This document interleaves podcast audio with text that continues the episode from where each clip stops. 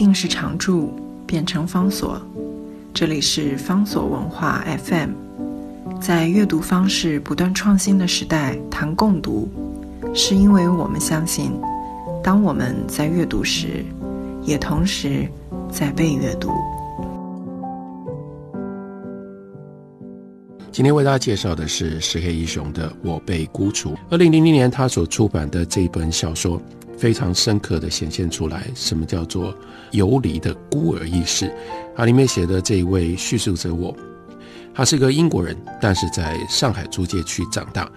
当我们考虑到石黑一雄他自己的日本背景，我们就会更清楚的注意到小说里面还有另外一个秋凉。这个秋凉跟叙述者我。同样在上海租界区一起长大，他关键的一件事情是，他不知道自己究竟应该用什么样方法跟日本发生关系。当他在上海的时候，受到父母的影响，所以他一直觉得要以自己作为一个日本人为傲。所以小说里面也非常鲜活的写了这个英国小孩跟他的日本友伴两个人常常会有的冲突，有时候会受不了。这个日本小孩，他最要好的朋友一天到晚在那里炫耀日本有多好，然后可是如此炫耀自己作为一个日本人的认同，因而会得罪，甚至会惹恼他隔壁的英国友伴的这个小孩。等到有一天他被送回日本去之后，他就突然发现，他想象中的那个了不起的日本根本不接纳他，对于他们来说。他是一个从外国回来莫名其妙的一个小孩，他也对于日本小孩的各种不同的言语跟习性，还有他们抱持的基本的概念，都有非常巨大的差距。因此，他不得不黯然又回到了上海。可是，等到他黯然回到上海的时候，另外一个新的噩梦跟阴影又一直缠绕在他的心里。他很怕父母再把他送回日本去。可是他又清楚感觉到，在上海，这也不是他的家，这是一种彻底的孤儿意识。不管在中国，不管在日本，甚至到全世界任何的地方，他们再也找不到一个可以安稳定居、抓得住的一个家，或者是一个熟悉的世界。那那样的一个日本，对秋凉来说，就只是一种理想，一种乡愁，那是他再也会找不到。再也回不去的世界。秋凉跟这个叙述者我有相当长的一段时间，他们失去了联络。可是到了小说的最后，另外还有一个更悲惨的遭遇在等待着秋凉，像是漫画或者是廉价小说里面所安排的情节。石黑雄刻意让在最紧张的惊险探案的过程当中，叙述者我找到了。他小时候的这一位玩伴秋凉，秋凉这个时候变成了一个侵略中国的一个日本军人，但是被中国的老百姓抓住了，命在旦夕。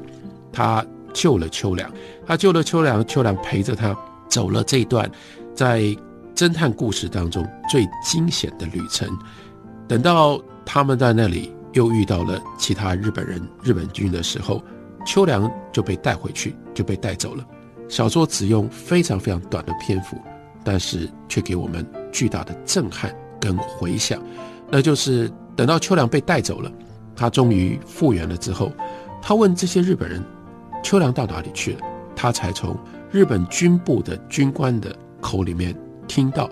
他们对于秋良的身份是充满了怀疑，甚至秋良很可能被日本军部给关起来。如果说他就被杀了。被枪决了，恐怕也不意外，因为他们认为，在这个战斗的过程当中，他是帮助中国人，或者是在这里承担了作为一个背叛自己国家的一个间谍的角色。我说推演回来到秋凉的身世，我们就知道这中间是一路连结的。秋凉更悲惨的地方是，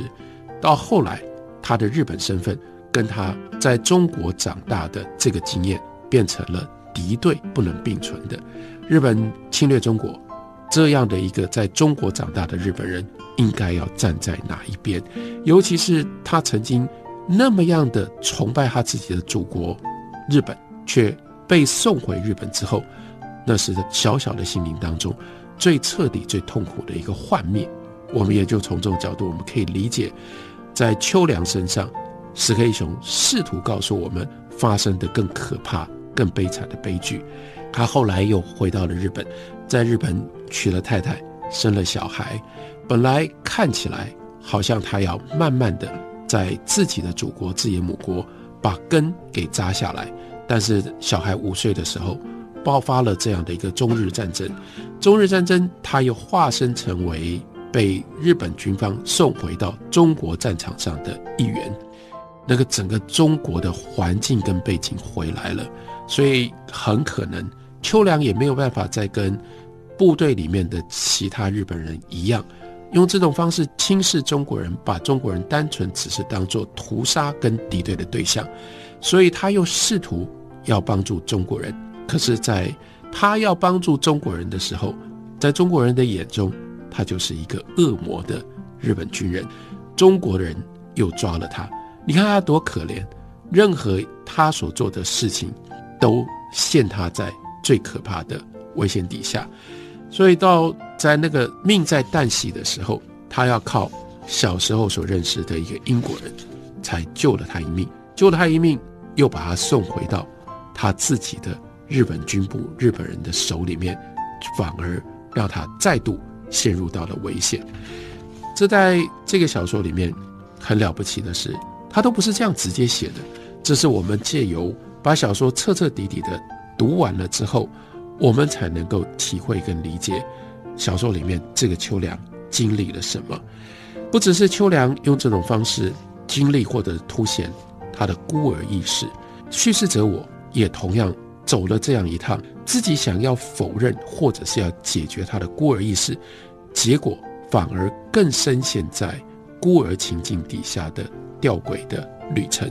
他认为父亲母亲因为被绑架失踪了。以至于他变成一个孤儿，孤零零的被送回到英国来长大。为了要解决这样的一个孤儿的情景，所以他十几岁的时候就立志要做一个侦探，要回到上海去找出他的父亲跟母亲，把父亲跟母亲找回来，他就不再是一个孤儿。抱持着这样的一个想法梦想，所以他一路把自己训练成为这样一个可被信赖的侦探。所以他等于是得意洋洋地带着所有这些侦探的战机，回到了中国，而且他相信他已经找到了他可以解答父亲跟母亲在哪里，可以去把他们救出来的这样的线索。然而，小说开始的时候，让我们误以为接下来我们要看到的，或我们应该关心的，只是他如何破解这一层一层的谜团，然后呢，穿越。那一个又一个的障碍，最后他可以是这样的自己心目当中的一个正义的英雄，去把父亲跟母亲救出来，他就不再是一个孤儿了。不过事情没有那么简单，或者是整个小说到最后，其实是要推翻他在小说故事之前的铺陈当中所显现出来的那样的一个侦探无所不知或能够知道真相的形象，真相。对他来说是一个巨大的打击。他的父亲不是他想象的那种方式失踪的，他的母亲也不是他想象的那种方式失踪的。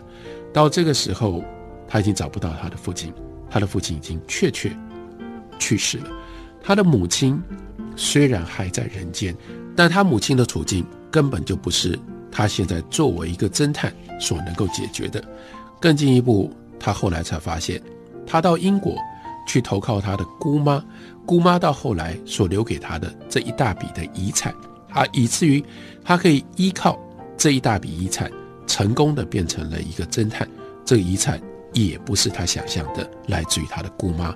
而是来自于在命运跟各种情境的作弄底下，他妈妈在新的生活里面所提供给他的。换句话说。他妈妈彻底的牺牲了他自己作为一个英国人的生命，把自己的生命跟自己的认同全部都扎坏了，才换取这样的一笔财富，能够让他变成一个侦探。等到他变成一个侦探，他就再也回不去，能够把他的妈妈给救出来了。所以等到他把所有的事情真相都揭露，他反而陷入到更悲惨的一个孤儿的情境，意味着他原来以为他是被迫因为歹徒的关系变成了一个孤儿，后来他发现，其实让他变成孤儿的那样的原因更加的深沉，或者是更加的悲哀。这是我被孤除，石黑一雄表露或探索孤儿意识的另外一种面向，另外一种方法。在小说里面还有另外一个孤儿，这个孤儿出场的时候不多，也没有太多的故事，但是在小说里面留了一个重要的余韵，那就是一个叫 Jennifer 的一个小孩，他原来住在加拿大，父母都去世了，所以很像当年叙述者我在上海公共租界的状况，所以他对这个 Jennifer 这个小孩产生了高度的同情，他就收养了这个小孩。但是他收养的这个小孩，坦白说，作为一个孤儿，他其实并没有能力，也不知道该如何去扮演另外一个孤儿的父母，所以他到后来，他跟他所领养的 Jennifer 这个小孩产生了一种复杂而暧昧的关系。到了小说结尾的时候，最重要的一个希望或者是光明，那就是他有没有机会用什么样方法跟他所领养的这个孤儿。产生真实而且是长远的联系，让他可以从跟社会、跟所有其他人都疏离的最深刻、最本质的孤儿处境当中，也许还有机会可以解脱出来。这是一本表面上看起来像侦探推理小说，但是所要表达的孤儿意识如此深沉跟深刻的重要小说作品。作者是二零一七年的诺贝尔文学奖得主石黑一雄。